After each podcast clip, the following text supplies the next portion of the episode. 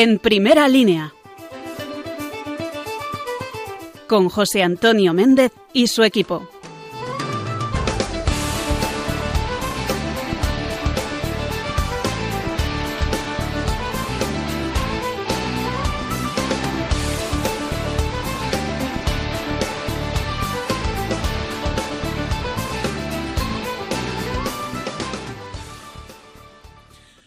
Muy buenas noches y feliz Navidad.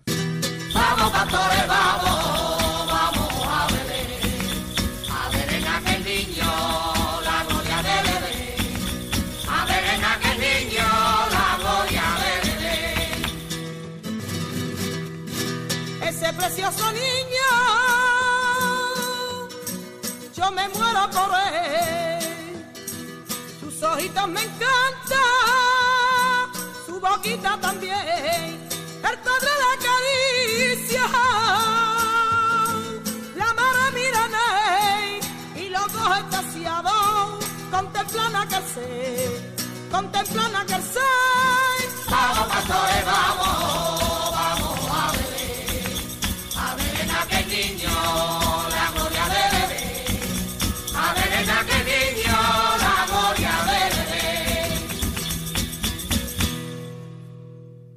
Bueno, bueno, bueno, bueno, menuda forma, menuda forma de empezar el programa de hoy, menuda forma de ponernos en primera línea aquí en la radio de la Virgen, en este último programa del año. Mira, este villancico que acabamos de escuchar, el de Vamos Pastores Vamos, a mí me trae eh, muchos recuerdos de familia, porque era el que mi abuela, que era de Utrera, cantaba cuando nos juntábamos toda la familia, el día de Nochevieja, en una casa muy pequeñita, pero cuando digo muy pequeñita, muy pequeñita, en el barrio de Chamberí, en Madrid.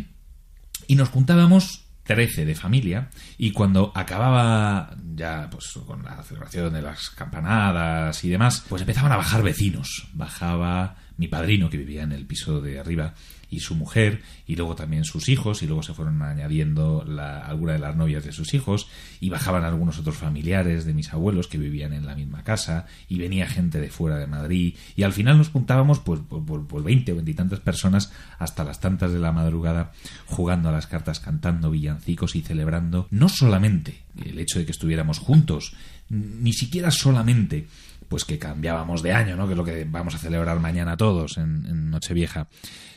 Celebrábamos que Dios nos quiere, más o menos conscientemente. Celebrábamos que el Señor estaba con nosotros. Mi abuela esto lo tenía clarísimo, y mi abuelo también, y nos lo iban haciendo partícipes a los demás, ¿no? Hoy se habla mucho de que, bueno, no, la Navidad, pues lo que venía a hacer era cristianizar una fiesta pagana y tal, como para quitarle valor a la Navidad. Cosa, por cierto, que es un mito bastante extendido y que no responde a la realidad coincidió, pero fue buscando, los primeros cristianos buscando el momento real del nacimiento del Señor y encontraron que podía ser como un signo del cielo, pero no una no, no forzando el calendario, el hecho de que se celebrara el día del sol invicto, ¿no? no dándole la vuelta a la tradición pagana para cristianizarla, sino dándose cuenta de que el mismo Dios era el que había querido entrar en la historia, dando un sentido nuevo a todo aquello que conocíamos. Bueno, hoy parece que nuestra Navidad pues es un poquito pagana y cada vez más. Y tenemos que ser nosotros los que la cristianicemos de nuevo, los que la recristianicemos. Mañana, cuando nos juntemos en casa, tú que nos escuchas ahora, pues con tu familia, con tus amigos, con quienes eh, vayas a pasar la noche vieja, con quienes vayas a cambiar de año, no vamos a cambiar única y exclusivamente de año. Vamos a celebrar el Emmanuel, el Dios con nosotros, que es el 1 de enero vamos a celebrar y podemos celebrar y podemos hacerlo con alegría y con entusiasmo que el Señor nos ha regalado un nuevo año de vida y nos concede entrar en un año nuevo para construir su historia, para redactar la historia de la salvación, los hechos de los apóstoles en el siglo XXI. No se trata de cuidar única y exclusivamente, bueno, a ver qué comemos, sobre todo qué no comemos para que no nos siente mal. Parece que cuando uno escucha los consejos que pues nos da la televisión, que dan otras emisoras que no son Radio María o que podemos leer por ahí, pues tenemos que estar muy preocupados de no pasarnos mucho con los excesos, de que la Navidad parezca que sea una celebración, pero, pero no muy grande, ¿no? Que no se note pero que no se note el qué. Si estamos celebrando lo más grande, estamos celebrando que Dios ha nacido, que se ha hecho uno de nosotros, que nos asiste con su gracia, que se ha hecho presente en la historia de los hombres, en tu historia y en la mía. Tenemos que recristianizar de nuevo la Navidad y empezar por nuestra familia. Mañana tenemos una ocasión estupenda para hacerlo. Por supuesto, pues hacerlo también con nuestra familia política, que seguramente compartamos con ellos pues la cena de mañana o la comida de Año Nuevo y lo que nos queda de las fiestas de Navidad. Yo te invito esta noche a que cojas a tu familia, la pongas delante del Señor en tu oración y recristianices la Navidad para aquellos que quieren convertirla de nuevo en algo pagano.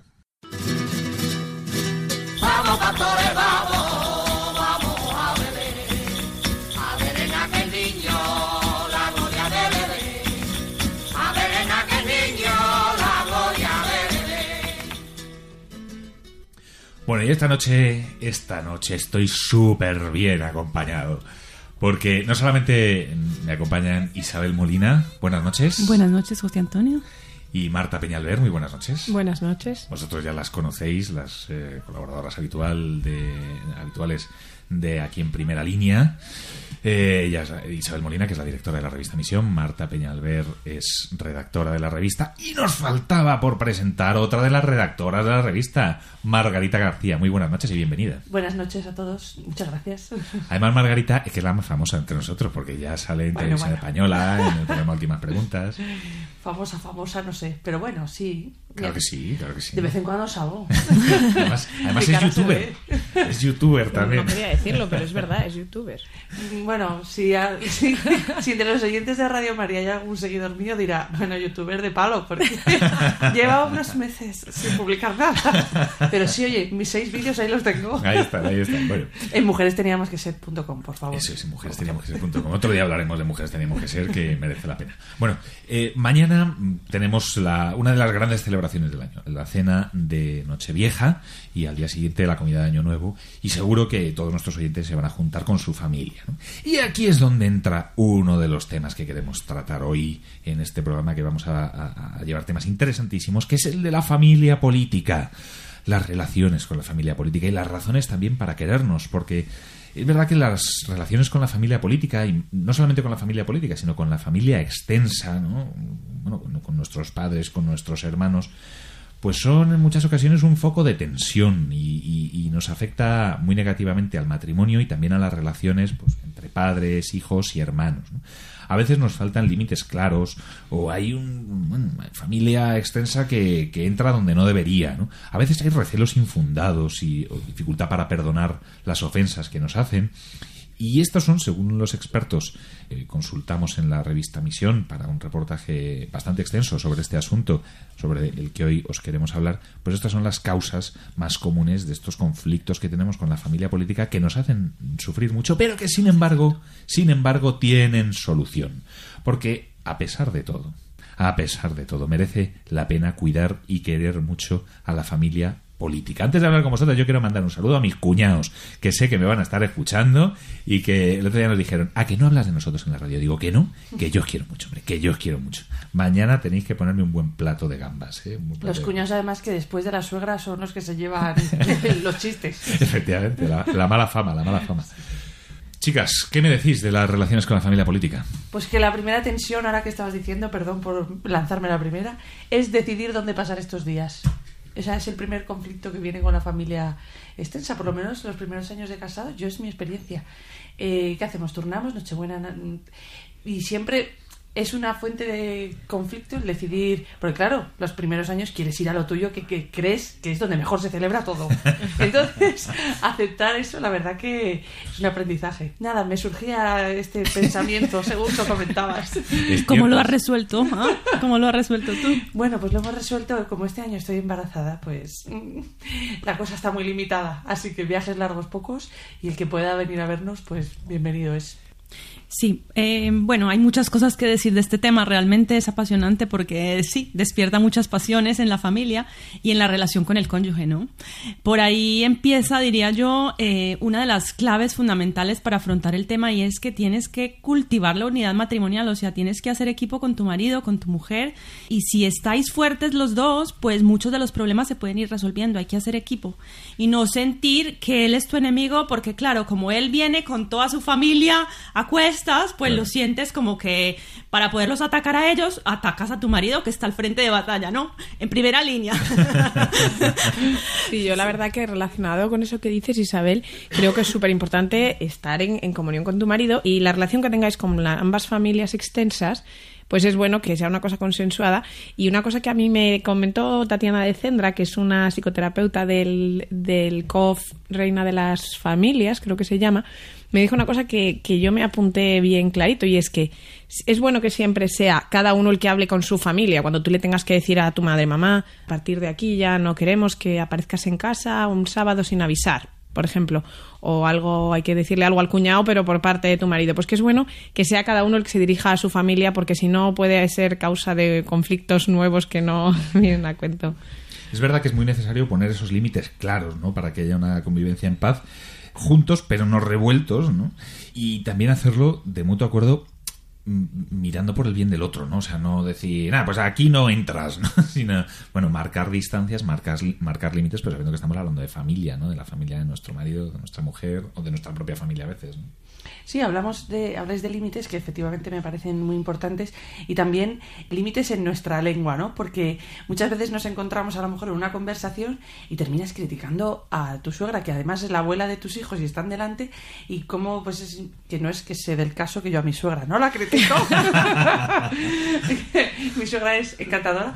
Y entonces cuidar mucho las comparaciones, ¿no? Que en tu casa se hace eso- esto así, en la mía no sé qué. Y aparte de no criticar, ¿no? No, no hacer comparaciones, tener mucho cuidado cuando tienes que comentar algo, porque a lo mejor lo tienes que comentar delante de quién lo hacemos, ¿no? Yo mm, me doy cuenta ahora con mis hijos, ¿no? Que no quiero hablar mal de o de alguna cosa que ha hecho mal o que me ha parecido mal que ha hecho alguien de mi familia o de la familia de mi marido, pues porque no quiero generar en, en mis hijos pues una mm, predisposición ya negativa hacia su familia, ¿no?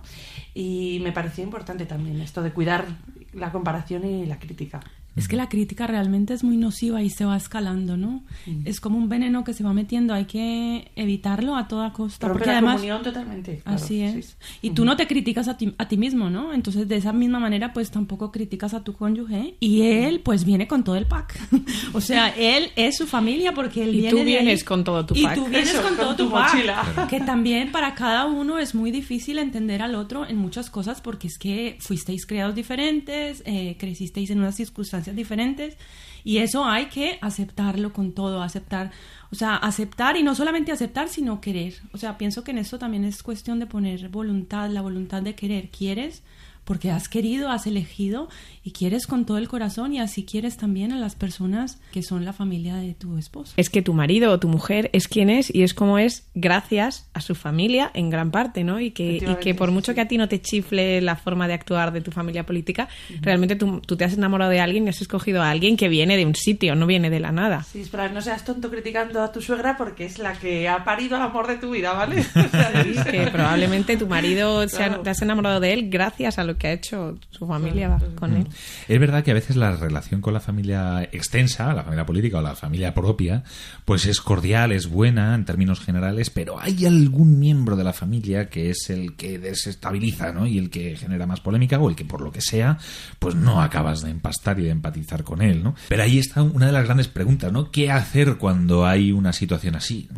Pues la verdad que eh, con esto que dices, yo creo que lo que decía Isabel me parece muy importante, ¿no? Tener esa parte de voluntad. Si tú tienes la suerte de que la relación con tu familia extensa o tu familia política pues fluye y es natural y has tenido la suerte de encajar y empastar fenomenal, pues oye, bendito sea Dios, ¿no? Muy bien. Pero si efectivamente pues no encajas, eh, yo creo que hay una parte muy importante de tu de, de querer. Por ejemplo, ¿no? Pues en este número de, de revista Misión se hablaba que me gustó mucho el testimonio eh, personal de esta suegra que dice que se aprendía los platos favoritos de sus yernos. Y no porque le ca- cayeran mal o bien, sino como una actitud previa a decir, yo quiero hacer hueco a estas nuevas personas en mi familia. Entonces, poner esa parte de voluntad, la verdad que es de agradecer, ¿no? Porque no son simples detalles. Yo cuando mi suegra sabe que me encanta el cocido, ¿no? Y cuando hace cocido me lo dice y me hace y me prepara el tupper, pues es que yo lo interpreto como mucho más que un detalle, ¿no? Sino que ha pensado en mí, sabe que a mí me encanta esto, ¿no? O sea, el poner esta parte de tu voluntad, de parte de ti, o sea, de tu voluntad, ¿no? En hacer, en hacer hueco a los demás. Y luego también pensaba, pues yo sobre todo tengo hermanas, ¿no? Tengo hermanas y un hermano. Y, cada vez los, con los, los novios de mis hermanas, que luego han sido maridos, pues es importante que tú tienes que hacer hueco, ¿no? Y para esto también exige, pues poner parte de tu voluntad, de tu querer. Yo quiero a mi hermana, pues tengo que hacer por querer a esta persona, aunque a lo mejor por lo, me caiga mejor o peor, ¿no? Pero esta, esta mentalidad de hacer hueco. Si no le hacemos hueco, no va a entrar. Porque si luego entrara arrasando, también sería peligroso. Así es. Eh, a mí, eh, ¿te refieres a este número de misión? Fue un número que hicimos hace ya hace uno- un tiempo que tenía como misión abrir el corazón a la familia extensa. Eh, donde nos referíamos a la familia política. Y una de las cosas que me decía a mí Teresa Díez, esa coautora del libro Manzana para dos y es una asesora familiar fantástica, es que efectivamente, pues a la familia política mm, no la quieres como querrías a tu madre, por ejemplo, ¿no? Entonces a ella su madre cuando se iba a casar le dijo, a mí no me, no me demuestres más que me quieres, pero a tu suegra se lo tienes que demostrar, ¿no? Entonces igual con todos los demás miembros de la familia extensa, hay que demostrárselo y hay que esforzarse un poco más por tener esos detalles de cariño. Y para lo que preguntabas antes, Méndez, yo creo que la clave también con esas personas que no nos acaban de entrar muy bien, que nos entran un poquito en reversa, es tener una pauta y nunca, nunca romper la relación. Por más que nos cueste, eh, proponernos que mm, ante la dificultad, pues a lo mejor guardar un poco de distancia, esperar un tiempo, dejar que medie alguien, pero no cruzar cierto límite en que la relación mm, llega hasta el punto de tensión que se rompa. Hay que dejar siempre los puentes abiertos con, con todas las personas de la familia extensa, inclusive de la propia familia con las que... Y sobre todo, imagino, también compartirlo con tu marido, con tu mujer, ¿no? Decir, mira, yo tengo esta dificultad con, con este hermano tuyo, con esta hermana tuya. Tienes que ayudarme, ¿no? Yo ahí también veo que es muy importante la ayuda del, del cónyuge, porque si tú tienes este problema pero lo vives solo, no te ayuda, pues no sé, cómo ver también ahí eh, lo que hablabas antes de hacer equipo, ¿no? Pues cómo te puede ayudar tu marido o tu mujer para que, bueno, pues termines queriendo a esa persona que más te cuesta o, o por lo menos no salten las chispas cada vez que os veáis, ¿no? Me parece eso también muy importante. Me- no, digo, a eso sí me gustaría añadir que es verdad que hablarlo con, con tu cónyuge es importante, pero sin olvidar que es su madre, es su hermana, o sea, son personas muy cercanas y hay que hacerlo con un trato muy cuidadoso y muy especial. O sea, hay que tener cuidado con cómo te diriges a tu marido de, sobre su madre. Pero bueno, tampoco sin perder de vista que yo voy antes que su madre. Eso por supuesto. pero que no vale que llegues y le digas, tu hermana es, y te, vamos, Claro, te quedes claro, no, ahí. si yo me No. refería más a una Un conversación de cuidado porque, Hola, oye, churri. De No, esta es- persona me cuesta un Es poco. importante que es importante que tratemos de unir eh, también y unirnos con nuestra familia y, y- y tratar de que, es- de que nuestro cónyuge no esté desunido con la suya, ¿no? Porque eso siempre es muy bueno. Y además, a veces tenemos recelos en ocasiones fundados, pero muchas veces infundados, ¿no? No, no, no, no, a los suegros cuanto más lejos mejor. No, no, no, a los padres hay que enseñarles. Bueno, a los padres hay que enseñarles y también hay que tener la humildad de tratarlos y decir, bueno, pues, pues, pues ya está, pues a lo mejor no me estás diciendo lo que quiero oír, pero no es una afrenta personal. Pues ya está, no pasa nada y nos seguimos queriendo y es importante querernos incluso cuando en las cosas importantes no estamos de acuerdo. Porque si en las cosas importantes estamos de acuerdo, pues no pasa nada. Si en las cosas poco importantes estamos en desacuerdo, bueno, pues hacer la vista gorda. Cuando en las cosas importantes no estamos de acuerdo, ahí es donde tenemos que poner un plus de amor y un plus de, de generosidad y de cariño por nuestra parte, ¿no? Porque además el trato con nuestra familia eh, extensa, familia política y familia, digamos, de origen, es muy positivo para nuestros hijos. Bueno, y de hecho, eso iba a comentar, no hemos hablado mucho del tema niños y, y Ay, es... quería ir yo también. sí, Ahí sí, querías dale, ir tú. no, pues yo creo que, eh, o sea, la familia extensa para los niños es súper beneficiosa. De hecho, a mí Tatiana de Cendra me comentaba que es el, el primer círculo de socialización son los hermanos y que, y que para los niños socializar con primos, con tíos, es una manera de abrir un poquito su horizonte, comenzar a socializar, pero con gente que igual les quiere de una manera incondicional, les, trata eh, con un cariño especial. No es pues gente de la calle, no son sus compañeros del colegio, sino es un intermedio, ¿no? Y, y también me decía que los abuelos, los tíos, que no podemos perder de vista que ellos no están aquí para educar, ¿no? Que en caso de que los famosos mimos, ¿no? Que muchas veces nos quejamos, es que, mira, tu madre le da al niño bombones, pues que no es una cosa mala, ¿no? Que sí que es verdad que también hay que ver si no queremos que el niño coma todos los días un bombón, porque eso no es bueno para su salud, y entonces recomendar al abuelo en cuestión que en vez de un bombón sea un cuento, y también tendrá que ver ese abuelo si lo que quiere es supeditar la relación a ese gesto, porque quizá el día que no haya bombón el niño no, digamos, no, no muestra cariño hacia el abuelo. Pero que siempre que sea una familia extensa, sana y que la relación sea buena, es, es buenísimo, a los niños les aporta un montón. Mm, Y también yo le preguntaba, entonces los que no tienen primos o, o no tienen, pues dice, a ver, no, no es una cosa imprescindible, es una cosa buena, es una cosa que aporta y es una cosa que no tenemos que evitar. Ahí también me parece peligroso lo que hablabas de lo- los abuelos, sobre todo, ¿no? El tiempo que ahí quienes podemos meter la pata somos los hijos, ¿no? ¿Cuánto tiempo les colocamos los niños a los abuelos, ¿no? Sí. Porque claro, luego a lo mejor les pedimos, por favor, no lo malcríes, no le des chocolate, no sé qué, pero claro, em, si va a estar muchísimos días a la semana, pues también el abuelo dirá, mira, pues déjame, ya haré yo lo que me parezca, ¿no? O, al contrario, si queremos que la presencia del abuelo sea la de el que malcría, entre muchas comillas, ¿no? Que eso, pues, a los niños también les sienta bien, ¿no? Porque para educar ya están sus padres. Si los dejas mucho, al abuelo al final le estás poniendo el papel de educador.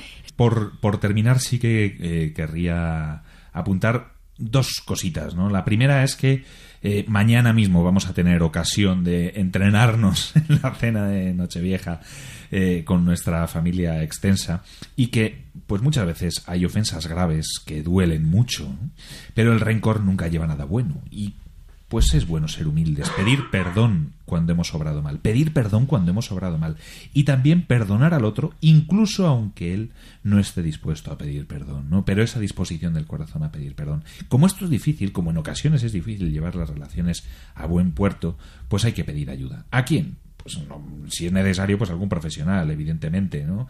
Pero sobre todo al Espíritu Santo, que es el gran aliado de las familias. Si tienes una buena relación con tu familia política y con tu familia extensa, dale gracias a Dios y pide al Espíritu Santo que la mantenga y que la aumente. Y si tienes problemas o tienes dificultades con tu familia o con alguno de los miembros, pues pídele que sane esas heridas, que ponga orden, que ponga concordia, que eso es lo, lo que hace fantásticamente bien el Espíritu Santo. ¿no? Margarita García, Isabel Molina, Marta Peñalver, muchísimas gracias por acompañarnos una noche más aquí en primera línea hoy para hablar de la familia política. Que tengáis una feliz salida y entrada de año mañana. Eh, y que tengáis una muy feliz Navidad. Muchas gracias igualmente a todos. Y ahora quiero que escuchéis con mucha atención esto que viene a continuación, porque Radio María llega a tu casa, llega a tu coche, llega al lugar desde donde nos estás oyendo gracias al esfuerzo y la generosidad de muchas personas y necesitamos que así siga siendo. Necesitamos de tu ayuda, necesitamos de tu colaboración, de tu oración, pero también de tu compromiso económico. Por favor, por favor, para que podamos seguir haciendo esta labor de evangelización a través de las ondas de Radio María, colabora con nosotros en este nuevo año 2020.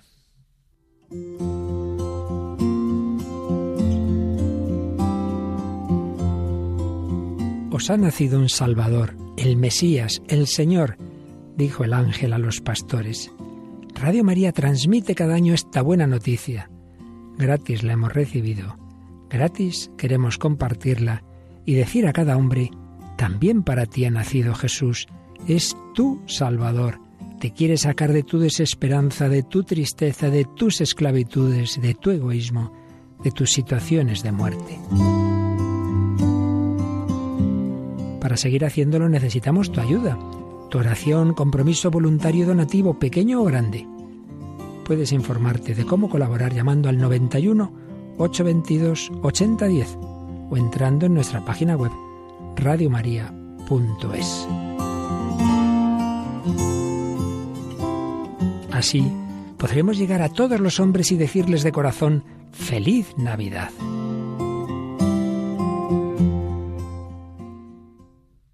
Y ahora quiero que escuchéis, después de este recordatorio importantísimo para la Radio María, este villancico tan bonito, tan bonito, tan bonito que se llama La Mula y que nos cantan los hermanos Galindo.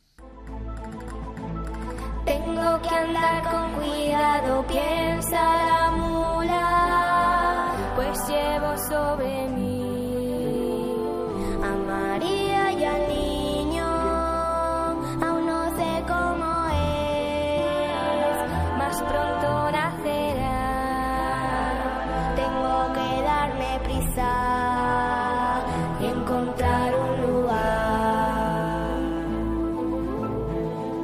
José va preocupado pues hace frío, la noche es muy oscura y va a nacer el niño. María le consuela y le dice a José, verás cómo esta noche estaremos los tres. Qué suerte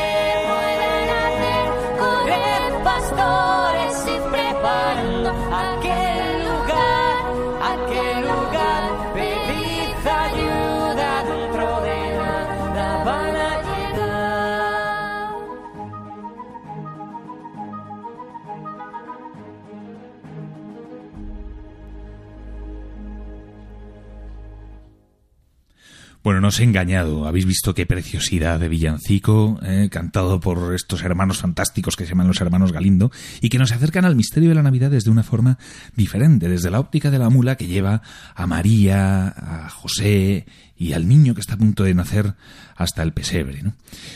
Precisamente para eso, para descubrir una nueva forma de acercarnos al misterio de la Navidad, al misterio y a la, inmensa riqueza que nos aporta el Evangelio, eh, siempre desde una óptica nueva, pues tenemos con nosotros una persona, un entrevistado que es un lujo tener hoy aquí. Miguel Aranguren, muy buenas noches y muchas gracias por acompañarnos aquí en primera línea. Muy buenas noches, José Antonio. Y la verdad es que estoy emocionado después de escuchar a, a los hermanos Galindo. Qué, qué belleza y que, además qué modernidad de, de villancico. Sí, además de verdad. A mí es un villancico que me gusta mucho y yo se lo canto a- veces susurrándolo a mis hijos pequeños Fíjate. para dormirlos, porque casi es una nana. Hombre, yo, no, yo no lo canto tan bien como ellos. ¿no? Pero. Te veo haciendo voces. Eh, Miguel Aranguren, que es un escritor de larga trayectoria y que tiene títulos que yo recomiendo muy vivamente, La hija del ministro, entre otros, es, el, es que es el que más he regalado, La sangre del pelícano y otros muchos, pues ha publicado, va a hacer ahora pues prácticamente un año, ¿no? Si no Eso me es. equivoco. Un libro que está dando mucho que hablar y que está haciendo mucho bien, que se llama JC, El sueño de Dios. Seguro que muchos de nuestros oyentes eh, lo tienen, otros habrán oído y leído hablar de él, pero esta noche quiero detenerme un poco para hablar contigo, Miguel, sobre este libro que es una visión distinta y muy enriquecedora de Jesús y de un Jesús muy particular, porque por, o de una época de Jesús, mejor dicho, muy particular. No, no es una vida de Jesús al uso, sino que narra eh, una parte que suele pasar desapercibida, que son las relaciones familiares de Jesús con María y con José y, y- Ujú. y- y- y esos años. ¿no? Bueno, Antes de que lo cuente yo, cuéntame tú, ¿qué es JC, El sueño de Dios? Bueno, JC, El sueño de Dios, es una novela. JC son las iniciales de Jesucristo. Y bueno, pues es una, una pequeña o una gran locura en la que entré hace siete o acepté hace siete u ocho años una novela que me ha buscado además, yo no le he buscado a ella, eh, por muchas circunstancias y pues bueno, que, ha supuesto un cambio en mi trayectoria literaria y me ha acercado además a, un público numerosísimo que me ha revelado además que tal y como sucede en la versión de los hermanos Galindo de este villancico, eh, Jesús es el hombre de todos los tiempos, ¿no? Es decir, eh, se puede novelar a Jesús, se puede cantar a Jesús, según los parámetros de todos los tiempos, porque eh, una de las cosas que he descubierto en la elaboración del libro es que Jesús no se detiene hace dos mil años, ¿no? Sí que, sino que los dos mil años, dos mil veinte, los que sean, ¿no? que han pasado desde aquel misterio que sucedió en la gruta de Belén, eh, bueno, pues eh, han hecho que eh, todo el tiempo que ha venido después se haya transformado y, y, se referencie, queramos o no, constantemente con aquel misterio. Dices que es una novela. Pero es, una, es. pero es, una, novela histórica realmente, una recreación histórica, ¿no? una recreación novelada. ¿De qué eh, época concreta de la vida de Jesús? Porque claro, la vida de Jesús eh, pues son 30 años, 33 años muy profundamente vividos, ¿no? Sí. Lo que pasa es que los que evidentemente todos conocemos por el relato de los evangelios son los tres últimos años de la vida pública. ¿Qué encontramos? Eh, ¿Qué descubrimos en el sueño de Dios? Pues mira, en un principio yo quería escribir una biografía completa, ¿no? a medida que fui avanzando me di cuenta de que, de que era materialmente imposible, sobre todo era materialmente imposible en un solo, en un solo volumen. Y entonces, eh, poquito a poco me fue conquistando la vida íntima de los primeros años, todo aquello que, de lo que sabemos poquito y que por tanto permite que juegue la imaginación del, del autor como de la imaginación de cualquier cristiano, ¿no? Yo creo que los evangelios, que son muy sintéticos, eh, nos permiten justamente eso, ¿no? Entrar dentro y observar y decir, bueno, y si yo estuviera aquí, ¿qué estaría viendo? Más allá de las escenas recogidas, ¿no? ¿Cómo sería la intimidad de, de, de este hogar tan normal, tan desapercibido dentro de la vida diaria de Nazaret y a la vez tan extraordinario, ¿no? Tiene mucho de ejercicio ignaciano eso, ¿no? Es decir, el ponerte en el lugar de la escena del Evangelio claro. y recrearla en tu imaginación para, para ser uno más, ¿no? Para ser testigo y, y, casi arte y parte también de ese relato, ¿no? Mira, el otro día me decía una persona algo precioso, venía de Tierra Santa y le asalté, ¿no? Digo, bueno, ¿qué te ha parecido? ¿Dónde te has emocionado más? Y me dijo algo que yo llevo ya semanas pensando y me dice, ¿dónde me he emocionado más? Delante del sagrario. ¿no? Eh, una respuesta que tiene mucha amiga detrás y es que, en efecto, eh, Cristo se ha quedado con nosotros para que dialoguemos con Él. ¿no? Y ese diálogo, de alguna manera, aunque es un diálogo libre, pero podríamos decir que viene pautado a través del Evangelio, incluso a través de los silencios del Evangelio y a través de todos los personajes que aparecen en el Evangelio. El Evangelio, si uno lo lee, eh, vamos a decir, de principio a fin, como se lee cualquier otro libro, bueno, pues es posible que diga, mira, sí, he sacado alguna conclusión más o menos bonita, luego no he entendido muchas partes, eh, otras me han dejado frío, otras eh, creo que eh, están llenas de exageraciones, tal. Bueno, pues eh, a ese tipo de lectura hay que decirle, o a ese tipo de lector, no te has enterado de cuál es el mecanismo del Evangelio. El Evangelio es un libro de diálogo, ¿no? Y es un libro en el que además cada palabra tiene una fuerza y una intensidad divina porque no por casualidad están así, ¿no? Eh, colocadas. Y por eso ese esfuerzo desde que los evangelios salen a la luz, eh, muy poquitos años después de, de la ascensión de, del Señor a los cielos, ese esfuerzo eh, que hasta el día de hoy la Iglesia realiza para eh, que el texto bíblico, el texto evangélico, recoja de verdad la intención de los evangelistas que escribieron inspirados por el Espíritu Santo. Por desgracia nos encontramos muchas veces con recreaciones uh -huh. adulteradas, ¿no? adulteradas, eh, porque eh, traicionan realmente la verdad que transmite el Evangelio uh -huh. ¿no? y se, se, aupan sobre el Evangelio para pisotearlo, no para elevar la mirada. ¿no? Sí. Sin embargo, JC, el sueño de Dios, no es así. Uno cuando se adentra en sus páginas mm, descubre realmente eh, bueno, pues una aproximación diferente, pero fiel al Evangelio. ¿Qué tiene de, de novela y qué tiene de realidad JC, el sueño de Dios? Digamos, ¿cómo has, de- has, mm, sido fiel al Evangelio recreando eh, algo que no, que no aparece, ¿no? escenas que no aparecen en el Evangelio? Sí, bueno, primero te- tendría que decir que ha sido un libro que en momentos lo he escrito con auténtico temblor, ¿no? Porque me acerco a algo muy delicado, muy personal y muy, muy interior. ¿Qué quiero decir con esto? Pues que eh, una de las cosas que descubro al, al empezar a trabajar JC es que Jesús, siendo el mismo para toda la humanidad, eh, sin embargo tiene, vuelvo otra vez a la idea del diálogo, ¿no? Un diálogo propio y exclusivo con cada uno de nosotros. Una de las cosas que descubro es que eh, si humanamente a lo mejor eh, Jesucristo en, durante el embarazo de María o en las escenas de, de- Belén o después en la vida de infancia y de adolescencia y juventud en Nazaret fue creciendo ¿no? en, en sabiduría y en conocimiento de sí mismo y en conocimiento de Dios, yo estoy convencido de que eh, en todo instante nos tenía a ti y a mí presentes, ¿no? Una de las capacidades de, de la, de. Dios, ¿no? Es que piensa en singular, ¿no? Y que nos salve en singular. No es una salvación que muchas veces eso ocurre con los falsos mesías, ¿no? Que vienen a salvar a la humanidad. Bueno, pues la humanidad sí tiene que ser salvada. Sí, pero la salvación de verdad solamente se puede producir de tú a tú, de uno en uno, ¿no? ¿De qué nos sirve, de qué nos sirve la masa? Montarnos todos en un autobús y gritar qué felices somos si no estamos compartiendo con, en este caso con la divinidad, eh, nuestros pesares, alegrías, dolores, emociones, sueños, fracasos, enfermedades, cercanía de la muerte, esperanza en la vida futura, etcétera, etcétera, ¿no? Y entonces, eh, JC es un libro en, pues de diálogo personal eh, de, este, de este autor eh, con, con Cristo.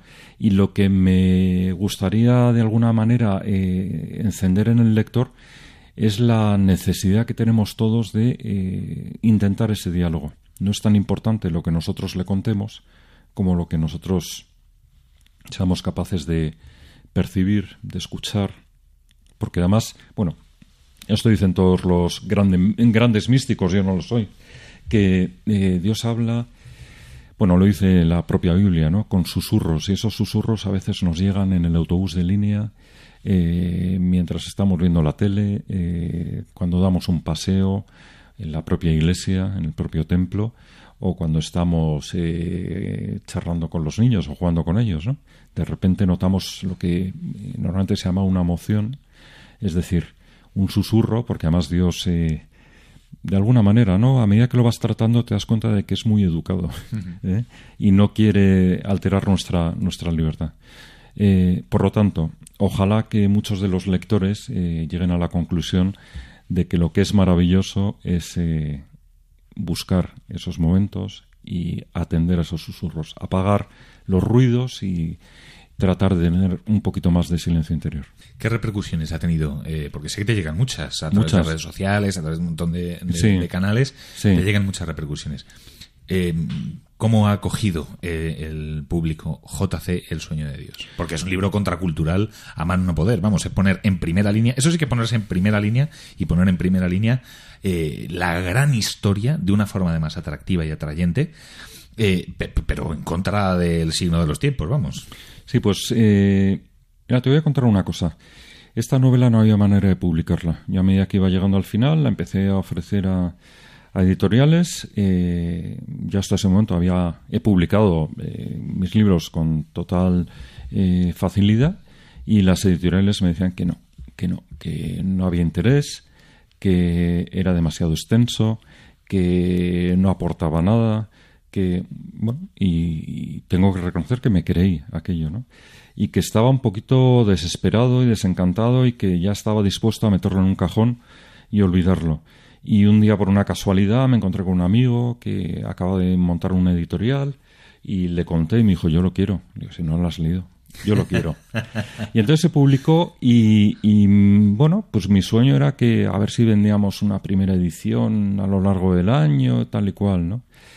Y la sorpresa es que, bueno, vamos ya, nos vamos acercando a la quinta y, Y bueno, y me van llegando testimonios, pero también me gustaría indicar que, y además lo digo con sinceridad, ¿eh? no es una cuestión aquí de, dármelas de nada, ¿no? Eh, que en el fondo me da igual. Es decir, porque eh, comentaba al principio esa relación personal de, de Cristo con cada uno de nosotros. En el caso de JC es esa relación personal del lector con el libro, con la novela. ¿no? Y esa relación es de uno en uno. Por una serie de circunstancias, ahora también los escritores estamos en las redes, ¿no? pues me están llegando eh, cientos de, de mensajes de gente que te abre el corazón y te dice lo que está experimentado, experimentando o ha experimentado con la lectura del libro, ¿no? ¿Hay alguna que te haya emocionado especialmente? Pues eh, reconozco que todas, Me han emocionado especialmente aquellas eh, en las que los lectores o las lectoras, y son también unas cuantas, eh, por eso hablaba de lo de abrir el, corazón, ¿no? Eh, me, me empiezan contando que bueno, pues habían abandonado la práctica religiosa, se sentían muy lejanos a la iglesia, bueno, pues y sin embargo no, no estaban contentos, ¿no? Y por una u otra circunstancia llegó JC a sus manos y muchos de esos mensajes me hablan de lágrimas, de tener que detener la, la lectura de la novela para continuar una lectura interior o una escritura interior de- del lector. Y incluso, bueno, pues en algunos casos te llegan a contar que la novela, bueno, pues ha supuesto tal vez un regreso a casa, pero también eh, vuelvo a, a insistir que eso no es mérito mío y lo tengo muy claro, ¿eh? Yo una vez que entregué el libro a la editorial, el libro ya no es mío, es el libro del lector y si hay cambios interiores eh, es responsabilidad de JC. Y, y ya está. Del de ¿no? verdad, Del, de verdad, del de verdad. Eh, como eh, acostumbro a decir en ocasiones, ¿no? Agradecimientos y quejas a la ventanilla de arriba. ¿no? Eso es. Y que sean muchos los agradecimientos. Y que sean muchos los agradecimientos. Por terminar, Miguel, mm, has dicho antes que JC, El sueño de Dios, ha supuesto para ti un cambio en tu trayectoria literaria. Ya llevabas muchos títulos publicados. Monzón sobre Bombay, desde un tren africano, los que habíamos dicho antes, ¿no? La hija Sí. del ministro, la sombra del pelícano, y otros muchos, la sangre del pelícano, y otros muchos. ¿Por qué? ¿Qué ha supuesto? Y sobre todo, uno se queda con la sensación de decir, "Oye, aquí va a haber continuidad. Yo no sé si vamos a tirar de, otra punta del hilo, eh, si vamos a coger a otro personaje, si vamos a... ¿Qué vamos a hacer a partir de ahora? ¿no? ¿Por qué ha supuesto ese cambio? Y, bueno, si vamos a tener alguna continuación. Muy bien. Pues mira, el cambio es un cambio eh, interior, es eh, tal vez una confirmación de una teoría que era la que alimentaba también o alimenta mi literatura, y es que eh, yo he recibido un don muy pequeñito, que es el, don de, la escritura creativa, y bueno, pues eh, esta novela me ha confirmado que ese don no es mío o no es eh, solamente para regocijo personal, sino que es un don de servicio a los demás y que conlleva sufrimiento. Tal vez el lector no lo sepa, pero elaborar una novela eh, pues es aceptar una suma de muchos meses y en este caso de unos cuantos años de enormes contradicciones, ¿no? Eh, de repente JC decidía callarse una temporada, eh, de repente dejaba unas páginas a leer a alguna persona y me decía no me gusta, de repente, eh, bueno, es un libro que ha tenido muchas dificultades, muchas, muchas, muchas, muchas. Y, y, bueno, pues, también hay un personaje muy siniestro en el libro que no, bueno, yo creo que, quienes nos escuchan se puede imaginar que yo a veces he tenido la sensación de que se ponía nervioso, ¿no? A medida que iba avanzando en el libro. Nunca he escrito tan lentamente una novela. También, y no lo digo como algo positivo, ¿no? Sino como una, una circunstancia objetiva que a mí, eh, ahora con el paso del tiempo y con el libro ya en la calle, me da que pensar, ¿no? Entonces, por todo eso ha supuesto un cambio, ¿no? Y luego, ¿qué va a haber más adelante? Todavía no lo sé. Lo saben los lectores que piden una cosa y otra, que insisten además en lo que piden y que me hacen dar vueltas a que tal vez, tal vez, eh, haya que asomarse otra vez a la ventana del hogar de Nazaret y ver qué sucede cuando de repente eh, hay una persona que ya viene salvando a la humanidad desde eh, el anonimato de su trabajo en un taller, eh, ya viene eh, salvando a la humanidad en el trato maravilloso con su madre y, con su padre, con su padre putativo, y que ha acompañado a José en los últimos latidos de su corazón y se enfrenta de repente al, no, sé cómo llamarlo, al- al acantilado inquietante de- de- del, del final de esa misión. ¿no? Y sí, hay momentos en los que escucho eh, una voz que me dice ven para acá, pero todavía me resisto, entre otras cosas porque eh, quiero promocionar un poquito más la novela y para escribir JC uno tiene que estar eh, muy suelto de, de otros compromisos.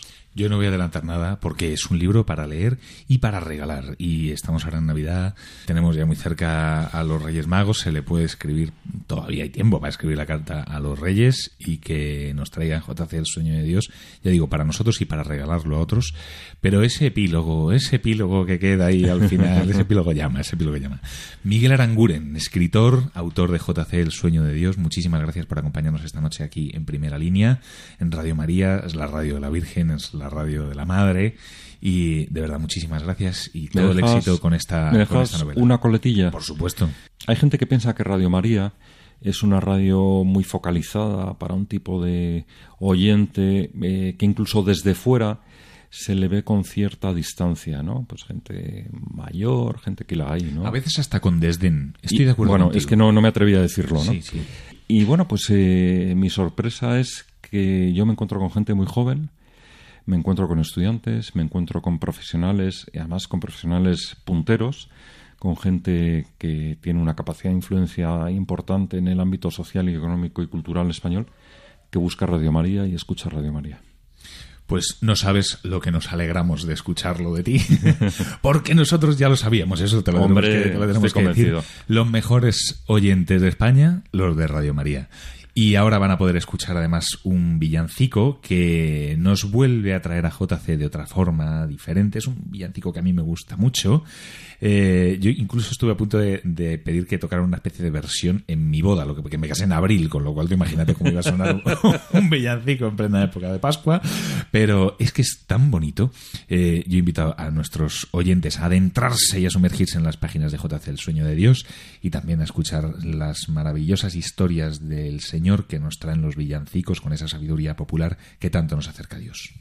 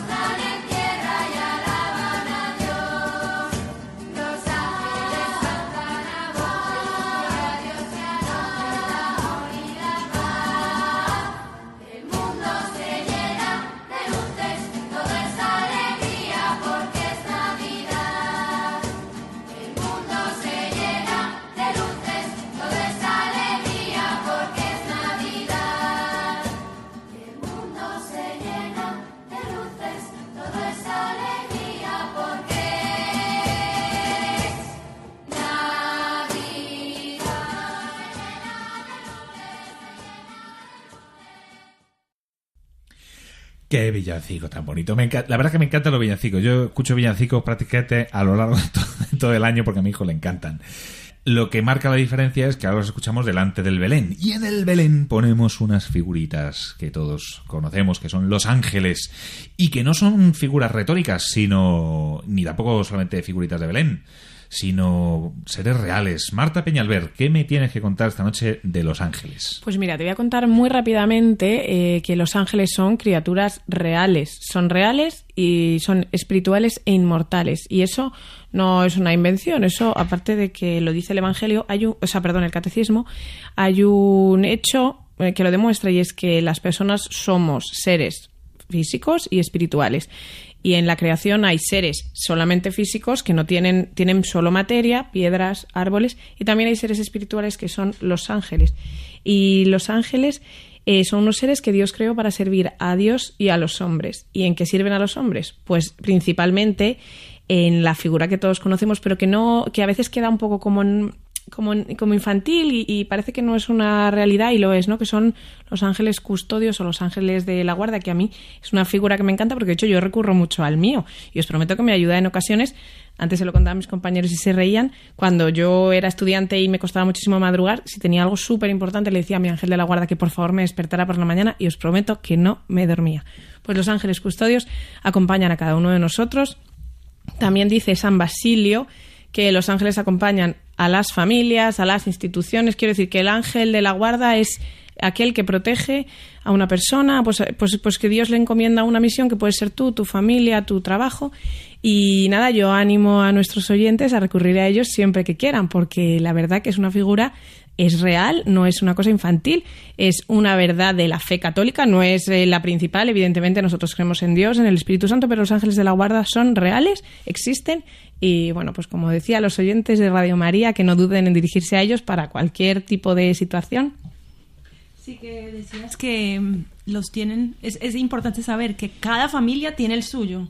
Cada institución tiene institución que se dedica a evangelizar tiene el suyo y cada persona tiene su ángel de la guarda. O sea, no es que sean ángeles de la guarda de todos, sino que Sí, tienes, sí, tienes uno el tuyo personal. propio. Sí, asignado para ti. Sí, sí. Pues eh, eh, cuando contemplemos el Belén y cuando recemos delante del Belén, que también es algo muy bonito que podemos hacer en esta Navidad con nuestra familia y veamos ahí a los angelitos eh, que hemos puesto eh, en la anunciación de los pastores o encima del portal de Belén, pues que nos acordamos también y que le pidamos a nuestros ángeles, al ángel de nuestra familia, a nuestro ángel de la guarda, que den gracias a Dios por nosotros, que nos auxilien en el camino. Hay un- una cosa que a mí me gusta mucho del ángel de la guarda, que es que nos conocen como nos conocería un amigo que estuviese las 24 horas del día a nuestro lado.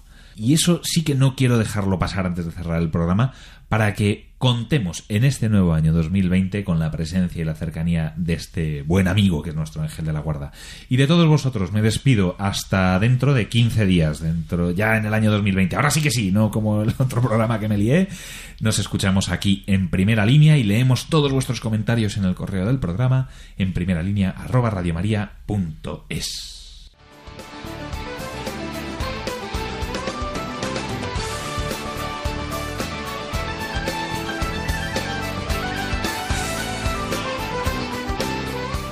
Así concluye En Primera Línea con José Antonio Méndez y su equipo.